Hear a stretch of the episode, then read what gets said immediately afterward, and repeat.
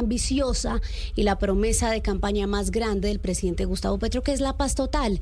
Expertos dicen que este año 2024 será la prueba de fuego para la paz total. Terminó el 2023 con un panorama complejo, un cierre de año estrepitoso para replantearse esta denominada paz total y vamos a analizar entonces cuáles van a ser las prioridades del gobierno en esta materia. Saludamos hasta ahora a Leonardo González, él es director de Indepaz. Leonardo, un gusto como siempre tenerlo aquí en sala de prensa. Muchas gracias a ustedes por la invitación. Leonardo, yo quiero que usted nos hable sobre su percepción del informe que mencionaba Andreina de Human Rights Watch, que pues de tajo tiene una afirmación que nos quedó a todos en la cabeza y es que la paz total no ha servido mucho ni las negociaciones con el ELN ni las conversaciones con las disidencias para que la población civil pues sienta un poco más la calma. ¿Cómo ve esta afirmación de Human Rights Watch? Pues sí, depende de, de muchas cosas. Hemos visto el informe de Human Rights Watch y además las diferentes informes que presentan las organizaciones y las instituciones como Defensoría del Pueblo sobre tema de líderes, eh, sobre tema de masacres y líderes y firmantes de acuerdo de paz, pues lo que podemos decir es que la situación en diferentes departamentos eh, no ha cambiado y continúa igual de grave como el departamento de Cauca, departamento de Nariño, en Cacutá, Putumayo eh, e incluso en muchas zonas eh, amplias de, Antioquia, Nordeste y Bajo Cauca antioqueño. Pero hay otros departamentos que sí han sentido una disminución en la violencia, especialmente en norte de Santander, en Mimochocó. Eh, entonces, depende de las zonas, uno puede afirmar que la situación está igual o está peor. Ahora bien, a nivel nacional, en temas de cifras, Comparando solamente en temas de, líderes sociales, el año pasado fueron 187 líderes asesinados y este año 188, es decir, estamos prácticamente igual. Unos, eh, se, digamos que, se, se encarniza esta violencia, especialmente en algunas zonas, zonas en norte del Cauca y en la zona de Argelia, hacia el Tambo, en el sur del Cauca. Entonces, hay que ver qué es lo que está sucediendo en temas de la paz total en el departamento del Cauca, por ejemplo. Pero, pues como lo decía ahorita, en el norte de Santander pues hay una disminución en todo tipo de violencias. Y hay otras violencias que sí han ido bajando en consideración, en tema de minas antipersona, incluso el tema de reclutamiento forzado, que es una de, las grandes eh, acciones que se están cometiendo, pero ha, disminuido comparándolo con los años pasados. El tema de desplazamiento forzado también, eh, y hay otras que han ido en aumento. Entonces, depende no solamente de, la zona, sino también del tipo de victimización para poder hacer el análisis completo. ¿Usted eh, qué cree? Bueno, primero, el informe de la ONU, hubo una polémica al respecto porque no habló pues claramente sobre estas violaciones por parte del ELN y ahora le quiero preguntar qué información tienen ustedes en Indepaz respecto a eso y qué es lo que el gobierno nacional debería pedirle a estos grupos para continuar con ese cese al fuego, para prorrogarlo. Sí, una cosa es la percepción que pueda tener la, comunidad, la gente, lo que estamos escuchando por noticias, que es una percepción de inseguridad y eso pues es algo que, se ha venido pensando y que se ha venido dando y que no podemos ocultar. Pero también eh, es cierto que cuando se ha firmado con las mesas de negociaciones el cese al fuego, se firma cese al fuego, pero también cese de hostilidades. Para algunos el cese de hostilidades lo entienden como eh, toda acción en contra de la población civil. En el cese el fuego con el Estado Mayor Central no se pone cese de hostilidades, pero sí se ponen las palabras claves que son no ataque a población civil. Entonces, en cese al fuego sí ha habido un respeto porque es cese al fuego entre la fuerza pública y el grupo armado que lo está firmando. Y en esto pues ha habido una disminución de combates, de enfrentamientos entre estos dos, eh, entre, la fuerza pública y el, grupo armado eh, guerrillero. Pero en temas de cese de hostilidades o acciones contra la población civil, sí ha habido unas violaciones a este, a este cese, porque se sigue presentando acciones que para algunos son normales de naturaleza de cualquier grupo armado guerrillero, que es el, tratar de tener un control social y para ejercer control social entonces obligan a la gente a determinados actos. Pero hay unos hechos que son mucho más graves como homicidios de líderes, como masacres, como acciones que son ya puntuales como secuestros, que sí se siguen presentando, igual que en la anterior respuesta, son en determinadas zonas.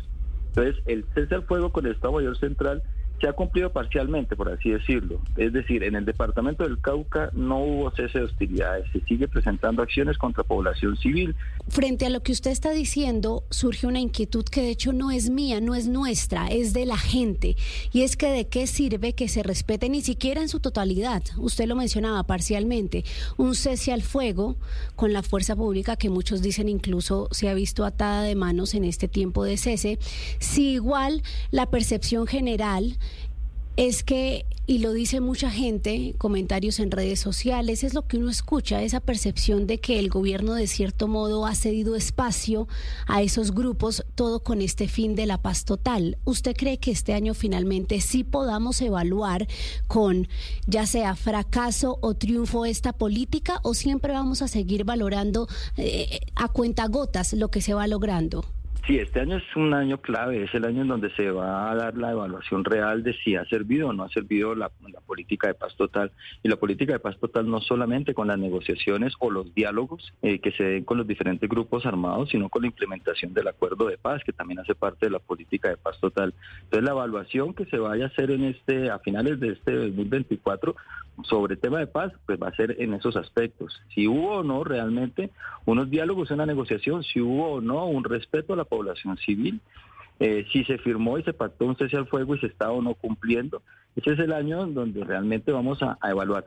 Hasta el momento podemos decir que, hay unas mesas que, de diálogo que han servido en el tema de acercamientos, pero que ya en temas de violencia contra población civil, pues no ha funcionado este cese. Entonces tiene, tenemos que ser mucho más exigentes.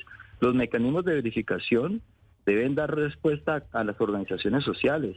No puede ser que las organizaciones sociales estén permanentemente denunciando las acciones y las comunidades denunciando las acciones del grupo armado que está en su territorio y no haya una respuesta del mecanismo, sino simplemente todo va al mecanismo, pero no hay respuesta hacia las comunidades. Entonces debe haber una, una respuesta mucho más diligente, mucho más eficaz para realmente esta sensación de inseguridad, pues que se, que se resuelva de una manera mucho más positiva. Entonces es un año de, de realmente ajustar todos los mecanismos de verificación, pero también ajustar los, las mesas de negociación para que, para que rindan pues una, un efecto mucho más positivo. Ustedes eh, en INDEPAS hacen un seguimiento también pues muy juicioso y tienen también sus cifras. Y yo le quiero preguntar sobre algo que María Camila acababa de mencionar y es que la fuerza pública se ha visto un poco atada de manos y, quería saber si ustedes en INDEPAS tienen como registro real de, eh, de si ha habido disminución de las acciones de la fuerza pública en los territorios. Pues lo que hemos visto hasta, hasta donde tenemos nosotros información de la misma fuerza pública, pero también de las comunidades, es que, digamos que la fuerza pública hoy ha tenido una mayor intención en temas de atacar las mismas economías ilegales, y esto es incautación, especialmente de, droga, de, cocaína, de pasta base también.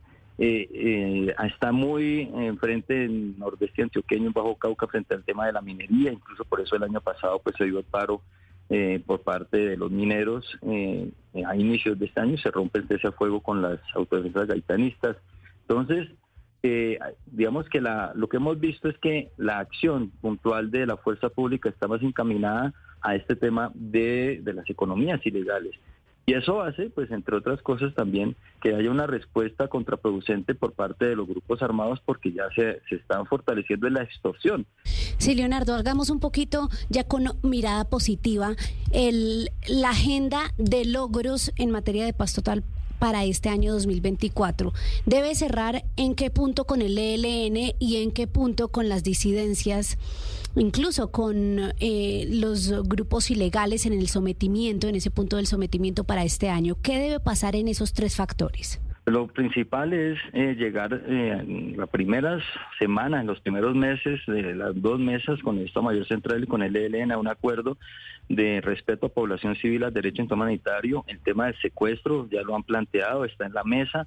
El tema de reclutamiento forzado es otro de los de, las exigencias y creemos que puede ser un logro importante. Entonces, el tema del desminado, tener, decir, acciones humanitarias que vayan avanzando y que vayan garantizando realmente, pues que la gente empiece a creer en la paz total. Muchos desafíos en el horizonte. Doctor Leonardo González, director de Intepaz, gracias por acompañarnos en Sala de Prensa Blue hoy domingo.